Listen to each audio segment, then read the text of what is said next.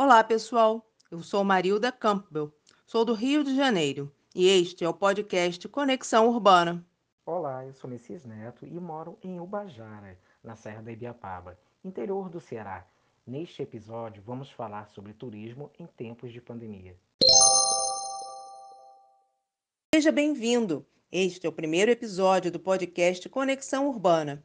Eu e Messias estamos em cidades bem distantes, mas por conta da pandemia e por morarmos em cidades turísticas, a nossa experiência pode ser bem parecida nesse período de pandemia. Algumas cidades do país estão no processo de flexibilização das atividades comerciais e do turismo. É o caso da minha cidade, Ubajara. Messias, onde fica a sua cidade? Maria, da minha cidade fica localizada na Serra da Ibiapaba, região norte do estado do Ceará entre as cidades de Tianguá e Ibiapina. Apesar de Tianguá ser um grande polo comercial e as duas cidades fazerem parte também dos roteiros turísticos, Ubajara é considerada a capital do turismo da região. Possui um parque nacional com cachoeiras, trilhas, mirantes e grutas, além de um teleférico que dá acesso à única gruta que é aberta à visitação do público, pois contém sistema de iluminação. Os turistas são conduzidos pela Coptur, uma cooperativa de turismo da região. E eu tenho orgulho, marido, de te dizer que eu fui guia de turismo da Coptu. Com a Coptu eu aprendi não somente conduzir os turistas até os pontos turísticos, não somente mostrar as belezas naturais, e sim também ensiná-los a respeitar a natureza. E com isso eles também vão repassar toda essa informação para outros turistas, para outros amigos, para os seus familiares e essa também é a missão da Coptur. É também importante ressaltar, Marilda, que aqui em Boajara, como aí no Rio de Janeiro, nós temos algo em comum, temos um teleférico, né?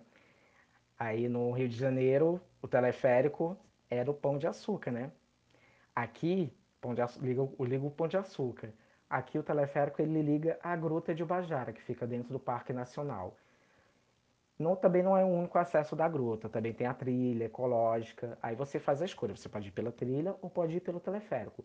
Que no momento ele está parado já há alguns anos, devido a iniciativa de melhorias para gerar melhor conforto e segurança para os turistas. Também com a pandemia não foi possível iniciar todo esse processo. Mas temos algo em comum, né, Marilda? Sim, Messias, as nossas cidades têm muitas coisas em comum. O Rio é conhecido pelas suas praias, mas também oferece a opção de passeios ao ar livre e trilhas. A abertura das atividades na cidade foram sendo feitas de forma gradual desde o mês de julho. Hoje, a Secretaria de Turismo, Cultura, Meio Ambiente e Esporte informou a reabertura do Parque Nacional de Ubajara, com previsão para o dia 1 de setembro. O Parque Nacional estava fechado desde o início da pandemia, com acesso aos pontos turísticos. Foi liberado também hotéis e pousadas com metade da sua capacidade. Atividades esportivas coletivas e individuais também foram liberadas, porém com residentes do município.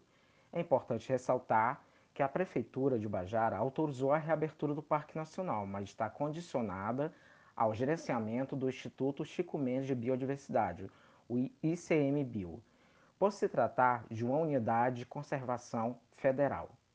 É importante informar também que essa flexibilização ela pode ser suspensa a qualquer momento, caso for descumprida as medidas de segurança quanto ao aumento do, dos índices de infecção. Desde o início, Maria, eu observei os cuidados com o número de, número de pessoas nos estabelecimentos e o uso da máscara foi muito frequente aqui em Ubajara. Percebo muita gente também fazendo caminhada todos os dias. Eu confesso que eu caminho também, sempre que posso, mas eu tenho ainda um certo receio. Eu uso máscara e tenho saído muito pouco. Apesar da redução dos índices, percebo ainda as pessoas apreensivas ao sair de casa. Na minha casa, por exemplo, fazemos compras no supermercado via online para entregar e meus pais não querem sair e evitam bastante. Estou muito curiosa para conhecer o Bajara. Espero que essa pandemia acabe logo, para poder viajar até a região serrana do Ceará. No Rio de Janeiro, que é uma cidade que você conhece bem, você morou aqui por quase 20 anos, é, o acesso às praias, às áreas ao ar livre, os pontos turísticos já estão liberados, mas tudo com limitação. Assim como na sua cidade, o Rio de Janeiro iniciou um plano de flexibilização estava previsto implementar a fase 6 agora, em meados de agosto. Mas o Conselho Científico decidiu adiar essa última fase para reavaliar a abertura dos pontos turísticos que ocorreu no sábado, dia 15. Assim como você, eu confesso que ainda tenho receio de realizar algumas atividades, mesmo com a redução de mortes por Covid no estado. Tenho saído sempre com máscara para ir ao mercado, farmácia, no comércio local para pequenas compras. Shopping ainda nem passo na porta, não tive coragem. Mas eu voltei com o hábito da caminhada ao ar livre. Com a pandemia, nós fomos colocados em home office da noite para o dia, não foi? Sem planejamento, sem nada. Com as atividades ao ar livre liberadas, tenho caminhado para a Floresta da Tijuca, que não tem ficado tão cheio como a Orla. Marilda, me conta como têm sido esses seus passeios. Na Floresta da Tijuca, a área para a caminhada é imensa. Conversando com a guarda florestal, que controla a entrada, ela me disse que em média são 4 mil pessoas por dia. Mas não tem circulação de carro nas estradas, as áreas de piquenique estão fechadas, não tem aglomeração. Eu brinco que aglomeração só de árvore e coatis. Um outro, inclusive, um outro dia, um grupo de uns 30 coatis estavam passeando livremente entre os frequentadores. Isso tem sido comum, sabia? Os bichos estão ocupando áreas que antes eram ocupadas pelos humanos. É normal, agora eles se sentem menos ameaçados. Mas a Floresta da Tijuca não é o único setor de visitação do Parque Nacional. E os acessos pela Zona Sul têm ficado bem cheios. Inclusive circulou pelas redes sociais vídeos de longas filas para a trilha da Pedra Bonita, que é a entrada em São Conrado, e acabou fechada no início do mês após o registro de aglomeração. Maria, da Trilha da Pedra Bonita é uma área muito visitada no Rio de Janeiro. E as pessoas agora estão se aglomerando muito e não estão respeitando a flexibilização. O que vai acontecer que se continuar assim, vai acabar e não vamos mais poder curtir essa, toda essa natureza. Então é necessário cuidado e respeitar. É isso mesmo. Muito bem lembrado, Messias. Obrigada por sua participação, meu amigo. Obrigada a você que está nos acompanhando.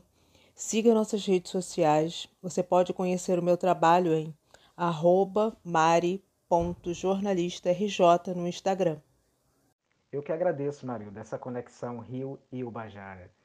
Siga o meu canal no YouTube, Saltando o Verbo, e minhas redes sociais. Muito obrigado. Até o próximo episódio.